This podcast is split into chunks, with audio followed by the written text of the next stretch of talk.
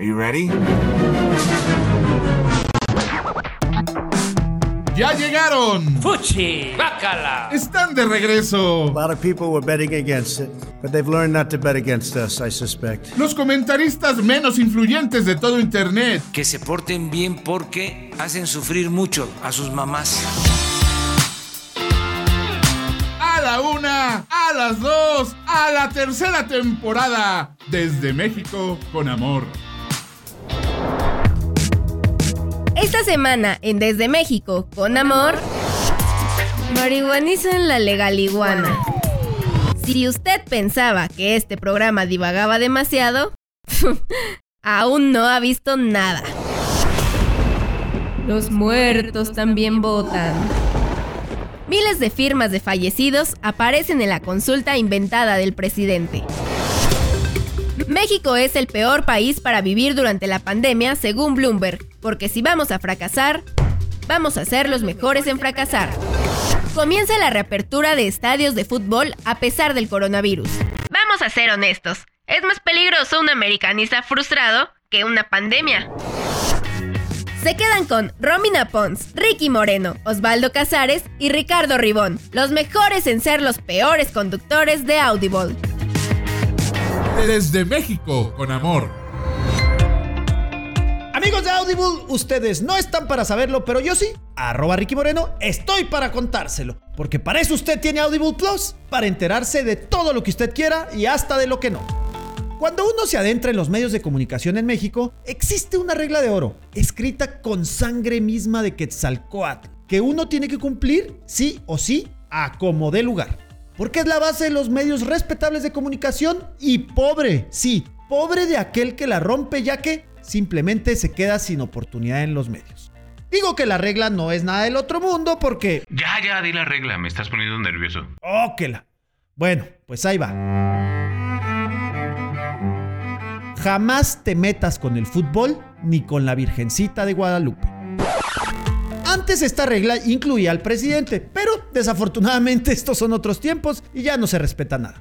Y tan ya no se respeta nada, ni siquiera esta regla, ya que esta semana la conferencia del episcopado mexicano, o sea la iglesia pues, informó que la Basílica de Guadalupe permanecerá cerrada del 10 al 13 de diciembre, por lo que invitó a que los festejos guadalupanos se realicen en parroquias o en casa con todas las medidas de sanidad correspondientes, a fin de evitar aglomeraciones. Es decir, que este 12 de diciembre, el día de la Virgencita, de la Morenita del Tepeyac, la Basílica de Guadalupe permanecerá cerrada. No podrá recibirnos a todos los guadalupanos que le rezamos fervientemente en su día y aprovechamos para ponernos todos borrachos. Ojo, esto no es cosa menor, pues desde el siglo XVI el Cerro del Tepeyac, donde se encuentra la basílica, ha sido un punto de peregrinaje para millones de personas que han encontrado en la figura de la Virgen María de Guadalupe un refugio ante las adversidades. Tan solo el 12 de diciembre del año pasado, hasta las 7 de la mañana, alrededor de 9.8 millones de personas habían acudido a la basílica. En tanto que, de acuerdo con los conteos de la arquidiócesis, cada hora más de 15 mil personas pasan por la banda eléctrica solo para ver a la Virgencita de cerca. Es decir, aproximadamente 260 personas por minuto. Mire, para que me entienda, hace 312 años que la basílica abrió sus puertas y en todo ese tiempo nunca habían cerrado sus puertas ni por una pandemia mundial. Son aproximadamente 20 millones de visitantes al año los que acudimos a pedirle cosas a nuestra Santa Madre. Es el recinto mariano más visitado del mundo, superado solo por la Basílica de San Pedro en Italia. Pero bueno, ¿para qué nos hacemos? Este 2020 ha sido diferente a muchos, y aunque es cuando más necesitamos a nuestra Virgencita para que nos ayude, las condiciones sanitarias y los chingos de muertos que vive México no permitirán visitar a la Morenita en esta ocasión. Pero mire, tranquilo mi amigo guadalupano, no todo está perdido. Aún vamos a poder festejar a nuestra Virgencita como se lo merece, ya que la Basílica ha preparado un amplio programa de actividades que podrán seguir a través de la televisión y el Internet así como algunas dinámicas para participar de forma activa en la celebración a distancia. Si usted se quiere incluir, este programa se encuentra en www.virgendeguadalupe.org.mx. Pero sobre todo, y lo más importante, no olvide hacer su donación y en dólares por favor. Se acepta Visa, Mastercard, American Express, PayPal, giros postales y hasta aportaciones de dudosa procedencia. Desde México, con amor. ¿Recuerda usted la primera temporada de este programa? Vivíamos en un México diferente. Aún no lográbamos eliminar el huachicoleo, a Osvaldo aún no lo mataba el coronavirus, la voz de Romina sonaba muy diferente. Eh, ¿Aún no eliminamos el huachicoleo? Yo sigo vivo, güey. No era yo, maldita sea, Ribón. Las conductoras no somos intercambiables. Discúlpame, Fe, tienes razón, eres irreemplazable. Mi nombre es Ricardo Ribón y hoy vengo a darle seguimiento a una noticia que le contamos en ese lejano 2019. ¿Se acuerda de Rosario Robles? Es la mujer que fue jefa de gobierno de la CDMX, fundadora del PRD, amiga primero de AMLO y luego de Peña Nieto, que estuvo involucrada en los videoescándalos de Bejarano y la estafa maestra, fue secretaria de Desarrollo Social, Rosario Robles, la que cayó por amor y a la que arrestaron luego de que se presentó voluntariamente a declarar que era inocente y los policías de la corte le dijeron que diera unos pasos adelante para ver toda esa inocencia más de cerquita y tómala, que la mandan a prisión preventiva por confiar en la justicia, obviamente. Y hasta el día de hoy, casi dos años después, ahí sigue, en prisión preventiva en lo que investigan si era culpable o no. ¿Culpable de qué? De desviar entre 2.000 y 5.000 millones de pesos dependiendo de qué fuente consulte usted. En dinero de primer mundo, esto significa entre 100 y 250 millones de dólares. Ella estaba encargada de un programa que se llamaba la Cruzada Nacional contra el Hambre y que en teoría buscaba terminar con la pobreza alimentaria del país y tenía muchísimo presupuesto porque en México pues hay muchísima hambre. Y eso que nada más estoy hablando del censo levantado en casa de Osvaldo. Según la acusación, utilizaba intermediarios para robarse ese dinero, principalmente universidades públicas, Fingía que las contrataba para hacer estudios y levantar encuestas, les pagaba mucho más de lo que en realidad cuesta el trabajo y luego ese dinero acababa en otras cuentas. La idea de usar universidades públicas es que aquí en México muchas de ellas son autónomas y no es tan sencillo hacerles una auditoría como a cualquier otra empresa privada. Y las acusaciones comenzaron incluso antes de que Andrés Manuel ganara la presidencia, cuando todavía era secretaria de Desarrollo Social. Y en ese entonces así la defendía el presidente Peña Nieto de manera pública. Rosario, no te preocupes. Que sigan aquellos criticando las acciones porque a otros nos ocupa las elecciones. A nosotros nos ocupa y nos compromete acabar con el hambre de México. No te preocupes, Rosario. Una frase que Chayito no comprendió que tenía fecha de caducidad, como el amor. Y es que cuando la arrestaron, ninguno de sus antiguos compañeros de gobierno la defendió. Es más, hasta se han deslindado de ella. La pobre mujer ahí en prisión teniendo que unirse a una pandilla ya con la entrepierna rosada y el aliento a que diario come ensalada de atún solo para sobrevivir y el resto del gabinete libre y feliz. Y la noticia de hoy es que todo este tiempo después ya decidió que fue suficiente de serle leal a esa bola de ingratos. Según reportaron varios medios, fue su hija la que la convenció de ya no protegerlos, cansada de tener madrastras nuevas cada semana. Y es que aunque AMLO acuse al resto de los partidos de ser la mafia del poder, la verdad es que no operan como una mafia, nada más son corruptos. En una mafia hay códigos de no traicionarse, de cuidar a los que van a la cárcel, de proteger a sus familias, y a Rosario la dejaron sola tan sola que luego de leer que Emilio Lozoya decidió cooperar con las autoridades y a cambio no lo han arrestado, le pidió a sus abogados que hicieran lo mismo por ella, que le pidieran a la FGR aplicar el criterio de oportunidad. Ese criterio, por si no lo recuerda, consiste en que un acusado confiesa el crimen, pero le da suficiente información a la fiscalía para que pueda agarrar a un pez más gordo, y a cambio le perdonan sus propios crímenes, los autores materiales acusando a los autores intelectuales. Básicamente lo que ustedes conocen como testigos protegidos. Snitches with chiches, Get regresará a su casa. Hasta aquí esa es toda la información corroborada que tenemos. A partir de eso es pura especulación. Al principio se dijo que iba a acusar al expresidente Peña, pero los últimos reportes más bien dicen que al que va a señalar es a Luis Videgaray, el antiguo secretario de Relaciones Exteriores y de Hacienda en ese mismo gobierno. Videgaray es el mismo al que Lozoya ya está acusando por desviar recursos de Pemex para campañas del PRI. Y según lo que dicen esas mismas fuentes cercanas a Rosario, eso es exactamente lo mismo que hizo con el dinero de la Sede Sol, desviarlo para que el PRI tuviera más dinero para sus elecciones. Todo esto es algo que vamos a ver desarrollarse en los próximos meses. No es un hecho aún que la fiscalía vaya a aceptar su testimonio, e incluso si lo acepta, hay que ver si puede aportar pruebas suficientes para arrestar a Videgaray. Y si llega a aportar esas pruebas, falta ver qué tanto de su propia condena le perdonan. O sea, esta es apenas la semillita de esta noticia. Lo que sí sabemos es que Rosario ya se preocupó lo suficiente como para dejar de cuidarles las espaldas a los que la abandonaron. Desde México, con amor. Si existiera un cartel de los super amigos en la vida real, ese sería el G20. Ya saben, el lugar donde se reúne Superman, Batman, la Mujer Maravilla para planear la estrategia contra los supervillanos. Y el G20 o Grupo de los 20 es la reunión anual de los países más desarrollados. Ya saben, Alemania, Arabia Saudita, Argentina, Australia, Brasil, Canadá, China, Corea del Sur, Estados Unidos, Francia, India, Indonesia, Italia, Japón, Rusia, Reino Unido, Sudáfrica, Turquía y aunque usted no lo crea, México el equivalente a los gemelos fantásticos que se convierten en un garrafón de agua de Jamaica en este grupo de superhéroes. Esta reunión, a pesar que la organizó Arabia Saudita, como era de suponerse, fue virtual. Ya ven, hasta los presis hacen su reunión en Zoom y no se ponen sus moños. Uy, perdóname por estar ocupado. Estamos grabando un TikTok mostrando cómo prender tu asador, mamón. A ver, idiota, esas cinco personas estaban muy atentas. Y pues entre las Ángelas Merkeles, sus Macrones y hasta sus Boris Johnsones y Donald Trumps, en el G20 dejan hablar a todos. Sí, a todos. Sí, le dieron el micrófono a México y sí, un micrófono a Andrés Manuel López Obrador. Por cierto, antes de hablar de nuestro presidente, solo quiero recordarles que Trump no participó en una de las sesiones porque tenía que jugar golf. Con eso en mente, ahora sí, cedemos el micrófono a nuestro presidente. El señor estuvo muy sorprendido porque resulta que estas juntas no son puros aplausos como las mañaneras, en esta sí tenía que venir preparado y con la tarea hecha, cosa que no sucedió obviamente.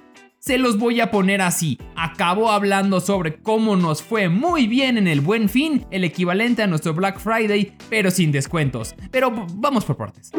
AMLO está muy orgulloso porque según él acabó con el neoliberalismo en el país. Ya saben, esa estúpida costumbre de traer dinero a la mesa, un Producto Interno Bruto sano y finanzas que hacen que tus números no estén en rojo, cosa que ni en broma podremos ver con la 4T. Interesante que te burles del neoliberalismo a pesar de que, pues ya saben, prácticamente todos los del G20 practican el neoliberalismo. AMLO fue a decirles básicamente que están mal. Sí, AMLO pero este es apenas el inicio, porque también se la pasó hablando sobre cómo México, a pesar de la pandemia, no ha solicitado préstamos internacionales. De nuevo, se le pasó regañando a los que sí habían pedido préstamos para ayudar a su población, cosa que de nuevo todos los países del G20 habían hecho. México de nuevo estaba muy orgulloso de haber abandonado su economía a la deriva. En todos los países ha habido apoyos económicos o fiscales para evitar que quiebren empresas y se proteja a los trabajadores. Lo recomendó el Banco Mundial, lo recomendó el FMI, la ONU e incluso la OMS. Y nosotros contentos diciendo que pa' qué. Y no, ahí no acabó su participación. AMLO habló un buen rato acerca del milagro de las remesas, ese dinerito que amablemente nos mandan ustedes a esta zona damnificada llamada México. AMLO habló un buen rato acerca de cómo los mexicanos nos estamos echando la mano para seguir adelante. De nuevo, el presidente presumiendo algo que no solo no debería presumir, sino que haciéndolo ver como parte de sus logros. Es como si fueras un villano y dijeras que estás haciendo todo el mal para que la gente se una por un bien común y que deberíamos agradecerlo. Una de sus mayores mentiras fue decir que la pandemia en México estaba controlada. Repito, esto no es su conferencia mañanera donde se les puede ver la cara a todos. Aquí sí es gente que sabe leer y ver los números. Y bueno, también estaba Trump, pero eso ya lo había dicho. Vamos, no puedes decirle que tenemos una estrategia escrupulosa y acertada cuando ni siquiera tenemos una estrategia, la que sea. Al contrario, se han hecho exactamente todo lo contrario de lo que recomendaban internacionalmente. Otra mentira fue decir que se habían perdido 2 millones de empleos y se recuperó un millón, porque según el Banco de México se han perdido 12 millones de empleos y eso que dejamos de contar en julio. Y ahora sí, vino lo bueno. Después de haber dicho en el G20 que México es un ejemplo de cómo sobrevivir una crisis, de hablar de cómo no nos ha ido tan mal, le pidió al grupo que si le perdonaban la deuda a los países pobres, eso nos incluía también a nosotros. Sí, el mismo México que se burla del neoliberalismo, el mismo que está muy orgulloso de no pedir préstamos y de no ayudar a su gente, estaba pidiendo que por favor le bajaran de huevos con los pagos que tenían pendientes. Ah, y aprovechando que si en algún punto necesitábamos otro préstamo, nos dieran una tasa preferencial de país desarrollado. O sea que no solo no quieren pagar lo que deben, sino que ya están pensando en otro préstamo. Tengo que aceptar que nuestro presidente sí tiene unos huevotes bien grandes y bien canosos. Y así terminó otra participación más de México en estas reuniones que ya parece el Festival del Día de las Madres. Lo único que preocupa es que el próximo año no habrá otro Donald Trump y puede que ahora sí nos presten atención. ¡Rápido Argentina! ¡Haz algo ridículo! ¡Ah, ya, ya lo hiciste! Ya mataste a Maradona. Desde México, con amor.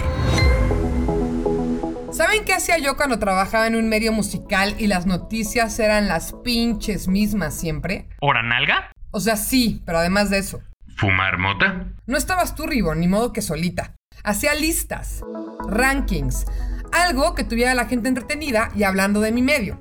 Y además era una buena manera de poner en el radar de las personas ciertas cosas que de otra manera no podían ver. ¿Estás diciendo que la gente es completamente idiota? No, Ricky, pero a veces sí necesitamos un empujón para ver la magnitud o el contexto de las cosas. Y eso es exactamente lo que acaba de hacer Bloomberg con el ranking de los mejores y los peores lugares para vivir en la era del COVID-19. Lo que hicieron fue clasificar economías de más de 200 mil millones de dólares, que son 53 países, en 10 métricas, que eran, por ejemplo, el crecimiento de los casos de virus, la tasa de mortalidad, la cantidad de pruebas realizadas, la capacidad hospitalaria y los acuerdos de suministros para las vacunas. A este estudio le llamaron Ranking de Resiliencia al COVID, porque hoy en todo, absolutamente todo, tiene que estar la palabra resiliencia, al igual que la palabra orgánico, wellness y sustentable. Nada más les faltó ponerle la ranquería y vender muestras infladísimas de precios en la Condesa. El estudio me dejó unas cuantas dudas, pero en general es muy completo. El primer lugar se lo llevó Nueva Zelanda y creo que no sorprende a nadie. Su primera ministra, Jacinda Ardern, apostó a eliminar el virus de su país. Que claro, se dice fácil cuando tienes poca gente, mucho terreno y mucha lana. Y pues lo logró. Su estrategia fue hacer muchísimas pruebas, rastreo de contactos y cerrar fronteras. ¿Y saben qué? Yo creo que en mucho les ayudó que ella fuera mujer. Ya vas a empezar. A ver, Ricky, ¿cuál ha sido el papel histórico de la mujer? Administrar. Administrar su casa, su contexto, tomar las decisiones que nadie quiere tomar y ver cómo fregados le va a hacer para que su familia disfuncional, o sea, su mini país, funcione con lo que hay a la mano. ¿Estás consciente de que eso es muy sexista, Fe? Totalmente, Ribón. Y ni modo, así es. Pero es cierto que si en México o allá en Estados Unidos hubiera una mujer al frente, las cosas irían mucho, mucho mejor. Bueno, cualquiera al mando lo haría mejor que Trump o AMLO. Buen punto. Pero al menos Estados Unidos está en el lugar 18, que sí me brinca que esté en ese lugar siendo el país con más contagiados del mundo. Y además un presidente que está más interesado en jugar golf o hacer berrinches que en atender a su país. Y en cambio México está en el último lugar. Así es, mis queridos Odivo de escuchas, en el lugar 53 de 53. Híjole, sí me arde y sí me brinca. Claro que estamos abajo de, no sé, Austria, Taiwán, pero abajo de Irán, que ya va en la tercera ola. A ver, peor que Perú, Perú. Nunca habíamos estado abajo de Perú en nada, ni siquiera en música culera. Y además, eso es racista. ¡Güey! ¡Perú! Perú que cambia más seguido de presidente que Osvaldo de Calzones. Eso sí me parece increíble. Si tomamos en cuenta que aquí casi no hacemos pruebas, que casi no hubo apoyo económico y que casi ningún funcionario promueve el uso de cubrebocas, pues caemos en la casi conclusión de que casi casi no hay estrategia. Ni ni ni labra. Y eso que acabamos de llegar al nuevo y nada presumible récord de muertes y nada. Nadie hace nada. Ni el gobierno, ni la gente, ni nadie. Y la cereza en el pastel. Cuando le preguntaron a AMLO su opinión, esta fue su respuesta. Eh, ¿Qué opinión le merece esta situación? ¿Usted cree que México es el peor lugar para vivir en tiempos de pandemia?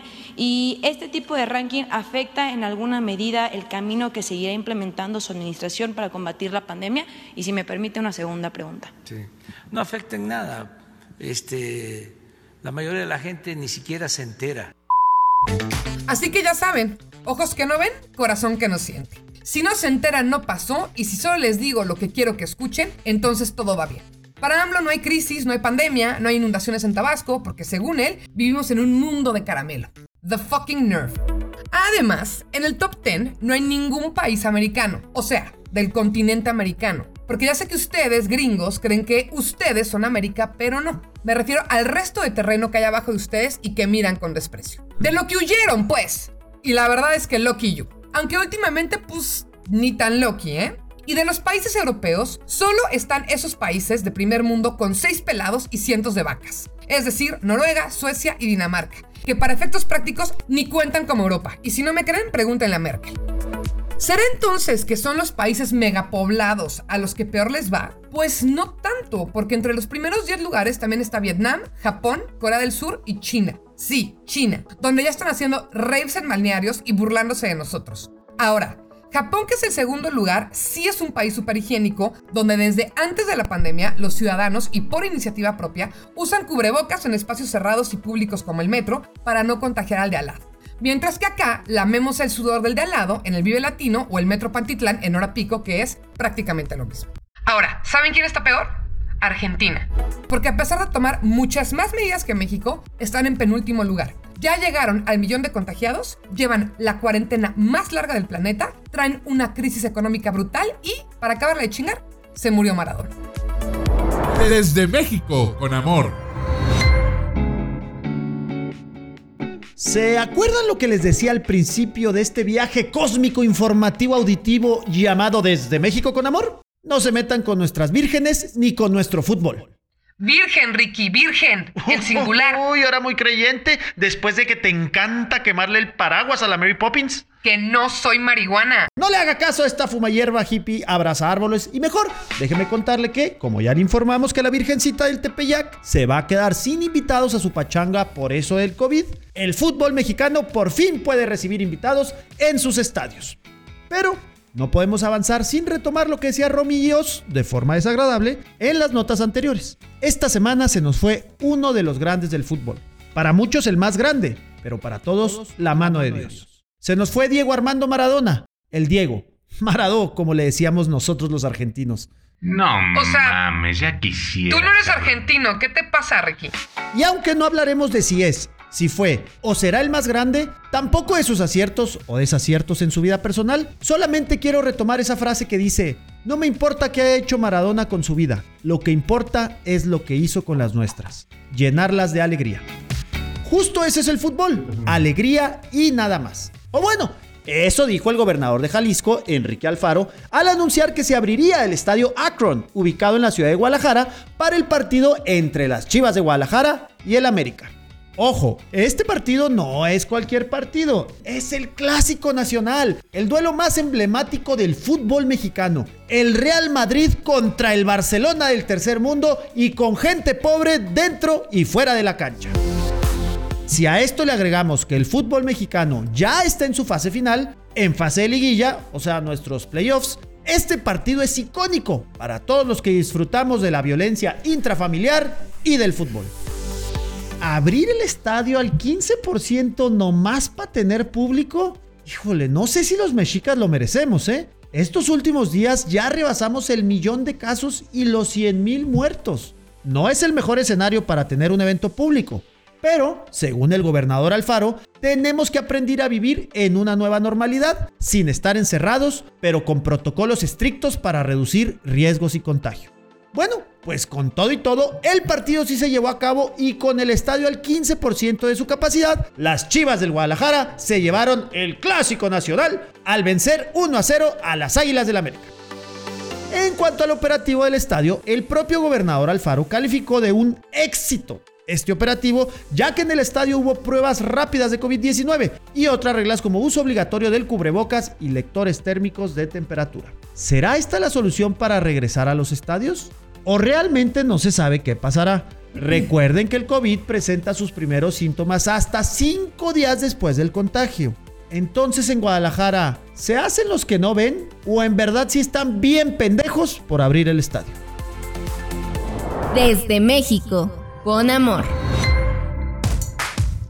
Mis adorados y fieles seguidores de este, el show Mexa hecho con más amor. Estoy desconcertada porque lo que voy a platicarles a continuación es una buena noticia y una buena decisión de la 4T. Y honestamente no estoy acostumbrada. Resulta que Zoe Robledo, director general del IMSS y probablemente el hombre más guapo de la 4T. Aguanta, aguanta. ¿Qué pinche encierro? ¿Cómo nos ha afectado? No, no, no. O sea, no estoy diciendo que sea guapo, guapo. Pero pues si la contiendes con López Obrador, Jiménez Espriu, Bartlett, Gertz Manero, Poncho Romo y todos esos etcéteras, pues el que sí la medio libra es Zoe Robledo. Digo, Ebrard era mi número uno, pero era cuando era jefe de gobierno, porque después se fue unos ¡Robina, país la nota! que- Perdón, perdón. Les decía que Zoe Robledo fue a la mañanera a anunciar que a partir del 2 de diciembre se le iba a dar un apoyo económico a todas las familias que hayan perdido a algún familiar por culpa del COVID-19. Además, para ser México, que luego dan 3 pesos, pues la cantidad no está nada mal. Son 11.460 pesos que equivalen a unos 570 dólares. Digo, lo que está medio feo es el hecho de que se otorgue un apoyo ya que la persona falleció. Sería mucho más chido estar ayudando a todas las familias que se la están viendo negras sin necesidad de que tengan pérdidas humanas, pero pues no deja de ser un buen apoyo, porque aparte de la pesadilla de perder un familiar, los funerales son carísimos. Hasta muertos seguimos pagando, carajo. También me sorprende que el trámite resulta bastante sencillo y rápido. Solo necesitan tener el acta de defunción por COVID, acreditar algún tipo de parentesco directo, o sea, ser padres, cónyuges o hijos del fallecido, y por último, una cartita comprometiéndose a usar esa lana para aliviar los gastos de la casa derivado del funeral. Sí, es neta. También piden esa cartita. Ya saben que la 4T es bien romántica. Seguro si no cumplen, AMLO los va a acusar con sus mamás. Estaba a punto de hacer un chiste horrible sobre madres y muerte, pero no, no soy Ricky Moreno, ni Osvaldo Casares, ni Ricardo Ribón. Eres peor. Lo que también está chido son los plazos y tiempos, pues cualquier persona que tenga dicha acta tiene un año para hacer el trámite a partir de la fecha de la muerte de su familiar. Y ya que metan todo el papeleo, el gobierno se compromete a darles la lana en una semana y de la forma en que prefieran. Puede ser transferencia bancaria o directo en el banco. Otra cosa que está padre es que cualquier mexicano puede acceder a este apoyo, porque ya saben que en general la 4T odia a los fifís y pues aquí no los ningunean. Con que seas mexicano, aunque seas rico, pobre, de izquierda, derecha, con o sin IMSS, puedes solicitar esa lanita. Bueno, lo que sí necesitas es internet, porque todo el trámite es digital. Ahora, como es México, a ver si esto no acaba siendo un negociazo para la gente en Santo Domingo. ¿Qué tiene que ver República Dominicana? No, no ese Santo Domingo, nuestro Santo Domingo. Eso te pasa por ser provinciano y nacer tan cerca de Campeche.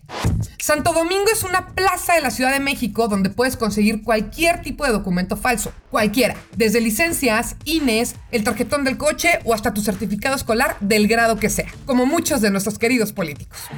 Lo más surreal es que te lo entregan todo a buen precio y en una hora. Digamos que es más sencillo que pedir un Uber Eats. Pero bueno, como el pueblo es bueno, asumo que absolutamente nadie se le ha ocurrido una idea tan ruin. Estamos hablando del apoyo más sólido que ha dado este gobierno de pacotilla durante la pandemia. O sea, se han dado otros disque apoyos. Pero estos disque apoyos son tan mínimos que parecen una burla. Por ejemplo, al inicio de la pandemia dijeron que a los menores de edad con discapacidad les iban a adelantar cuatro meses de los apoyos que generalmente reciben. Pero no les están dando nada extra. Solo les adelantaron lo que ya les tocaba y debías estar inscrito en el programa en 2019 o te la pelabas. También hicieron las llamadas tandas para el bienestar donde te prestaban 25 mil pesos para tu pequeña o mediana empresa, aunque fuera informal, pero de nuevo es solo un préstamo que tienes que pagar en tres años. O sea, gratis, nada. O también hay el crédito para trabajadoras del hogar, que en teoría sí son apoyos y no solo préstamos, pero para que lo reciban tienen que estar inscritas al IMSS, cosa que casi ningún patrón hace. Y ahorita que quise investigar más sobre el tema, casualmente todos los links que llevan a solicitarlo no sirven. Y, y por último, un crédito a pequeñas empresas que no entiendo por qué existe, si para eso ya estaba las tandas para el bienestar. Y en este te prestan, y solamente te prestan, ¿eh? 4.779 pinches pesos para salvar tu empresa. O sea, menos de 250 dólares prestados y esperan que con eso la armes, pagues sueldos, rentas y todo lo que debas. Entonces, pues sí. Con este contexto, pues el apoyo económico a familiares de personas fallecidas por COVID sí suena bien. Imagínense qué tan mal los tratan que con esas limosnas andamos festejando. Ahora, que si el festejo es con Zoe Robledo, pues en una de esas sí me doy un rol. Desde México, con amor.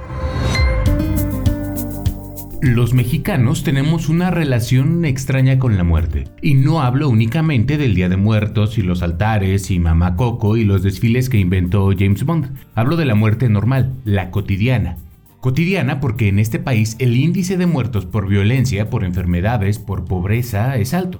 En este país cada año crece más el culto a la Santa Muerte. Vaya, en este país hasta sus becas reciben los muertitos de COVID gracias al programa federal Cuánto por tu abuelita, ese que ya nos explicó Romina. Es más, en este país los muertos siguen conservando su derecho al voto. Y si no me creen, pregúntenles a los encargados de llevar a cabo la consulta para ver si llevamos a juicio a los expresidentes.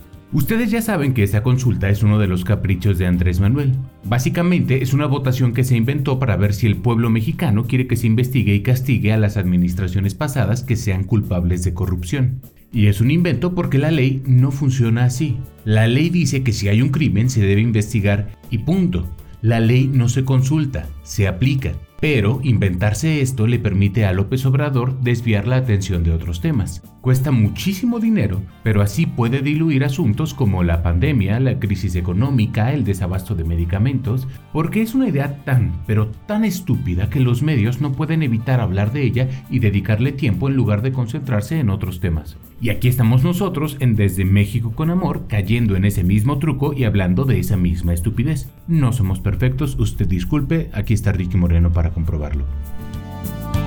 Esta nota trata sobre cómo hace poco el INE, el mejor perro órgano público que tiene este país, hizo una revisión de los documentos de la consulta que presentó Morena, el partido del presidente. Y entre las muchas cosas que revisaron están las firmas de los ciudadanos que participaron, o que supuestamente participaron porque resulta que de los 2 millones y medio de firmas que revisaron hay irregularidades en casi medio millón. Irregularidades como que casi 300 mil de los nombres no existen en los registros públicos, o los 15 mil que no tenían credenciales vigentes, los casi mil que tienen suspendidos sus derechos, probablemente por estar en prisión o en medio de un juicio, y las más de 5 mil firmas que no fueron aceptadas porque pertenecen a personas que en lugar de credencial de elector lo que tienen es un acta de defunción, o sea, muertos. Participaron los muertos en esta consulta. Podríamos ser sensatos y admitir que alguien falsificó esas firmas para sumar votos, o podríamos asumir que la sed de justicia que ha despertado la cuarta transformación trasciende las fronteras de lo sobrenatural. México está tan indignado que hasta nuestros antepasados exigen prisión para el PRIEN. México ya despertó del más allá. Si este fuera un procedimiento legal normal como el que ya está planteado en la Constitución, se desecharían estos documentos y se procedería a auditar todo, probablemente eliminando por completo los resultados de la consulta. Pero, va de nuevo, este no es un procedimiento legal normal, es inventado, y al final del día no importa si votaron muertos, mascotas y todo fondo de bikini. La investigación a los expresidentes se va a hacer si el presidente quiere, y no se va a hacer si el presidente no quiere. Las firmas no importan, pero son un excelente distractor. Desde México, con amor. Así como ven a Romina, es una gran consumidora de marihuana que no lo soy. Así como lo ven, Ribón no lo es. De hecho, no me molesta la mota, ¿eh? Y así como lo ven, Ricardo está casado. Y ella no se droga como Romina, ¿eh? Es un mundo raro, amigos. Es un mundo donde a pesar que, según los conocedores como Romina, la marihuana mexicana es de excelente calidad, sigue siendo ilegal. Y cada par de años nos llega la misma noticia. Ahora sí, la marihuana es legal. Y con respecto a eso, hay una gran mentira al respecto. Sí, es legal, pero no, no es legal. ¿Seguro que tú no estás drogado ahora, Osvaldo? Veamos, desde hace algunos años ya es legal portar marihuana, pero tiene su chiste, solamente puedes portar como 15 gramos, no puedes comprarla, no puedes venderla, no puedes plantarla, básicamente solamente puede llegar a tus manos por osmosis. Ah, y no puedes fumarla tampoco, solo puedes tenerla y ya. Raro, ¿no? Pues la idea es que ahora sí, esto cambiará porque el Senado aprobó en lo general y en lo particular la regulación del consumo personal lúdico de la marihuana en todo el país. ¿Ahora sí puedo prenderla? Te diría que no, pero ya la aprendiste, aunque no, todavía no. Solamente modificaron unas cosillas, pero amigos, no nos engañemos esto sigue siendo ilegal. Los cambios que se hicieron fueron en la Ley General para la Regulación del Cannabis, la creación del Instituto Mexicano para la Regulación y Control del Cannabis, además de que se modificarán, reformarán y adicionarán varios artículos de la Ley General de Salud y del Código Penal Federal. A ver, a ver, ¿ya se la puedo poner a mis Choco Crispies o todavía no? No, Ribón, todavía no. Eso de la regulación es pura vacilada, ya que lo único que cambió es que las personas podrían llevar hasta 27 gramos. A partir de 28 gramos y hasta los 200, la nueva legislación contempla sanciones económicas. Será por encima de los 200 gramos que las sanciones representen la cárcel. O sea, si te encuentran en la calle con mota, sí te pueden detener mientras investigan cuántos gramos llevas. Miren, yo no sé mucho de cantidades de marihuanas, pero 28 gramos no suena a mucho. Se permitirá fumar marihuana en espacios públicos, áreas interiores de trabajo, públicas o privadas, universidades e instituciones de educación superior siempre y cuando sean zonas exclusivas, las cuales deberán estar al aire libre y sin menores de edad. Así que va a drogarse en Six Flags. ¡No! Pero aquí viene el truco, señoras y señores. Recordando las restricciones para fumarla, ¿cómo la voy a conseguir? Para eso crearon el Instituto Mexicano para la Regulación y Control del Cannabis, para que sea esta el que diga dónde es legal venderla. La venta se dará únicamente en establecimientos específicos y podrá comercializarse marihuana, sus derivados y accesorios, mientras que los medicamentos con estos compuestos se limitará a las farmacias. O sea, esta ley básicamente la hicieron para que los negocios que se dedican a venderla les valga madre que siga siendo ilegal consumirla. Básicamente esta ley permite a las empresas producir y comercializar cannabis, pero penaliza y vigila a quien la va a consumir. Bajo este esquema, México sería el primer país en crear una regulación para el uso adulto de la cannabis y a la vez continúa la prohibición. La ley está redactada para que las grandes empresas entren en acción y se pongan las pilas para que empiecen a vender. Así que lo siento mucho amigo marihuano, de nuevo te están viendo la cara. Grupos como los panistas y la Iglesia Católica, que prácticamente son lo mismo, están en contra de estas decisiones. Nosotros no. Ya es momento de quitarnos ese candado para que sea legal y prendamos un churro de legalidad. Desde México, con amor. Y es así como llegamos al final de otro Desde México con Amor. Muchísimas gracias por habernos acompañados en este su programa que tuvo marihuana, fútbol, religión y más Romina drogando. ¿Se quedan con ustedes, Romina Pons? Deja, voy por otro. Ah, este, yo pensé que ibas a decir algo. Este, Os- eh, Osvaldo Casares. El Maradona de este gran estadio azteca. El intento de Ricardo. Ricardo Ribón. Nunca marihuano, siempre guadalupano. Y obviamente usted sabe quién soy yo, arroba Ricky Moreno. Y le agradecemos haber estado con nosotros. Le mandamos muchísimos besos y mucho cariño desde México. ¡Mua! Con amor. ¡Mua! Desde México, con amor. Producción de audio, Uriel Islas. Productor ejecutivo, Manny Mirabete. Esto fue una producción original de Máquina 501 para el mundo. De nada, mundo.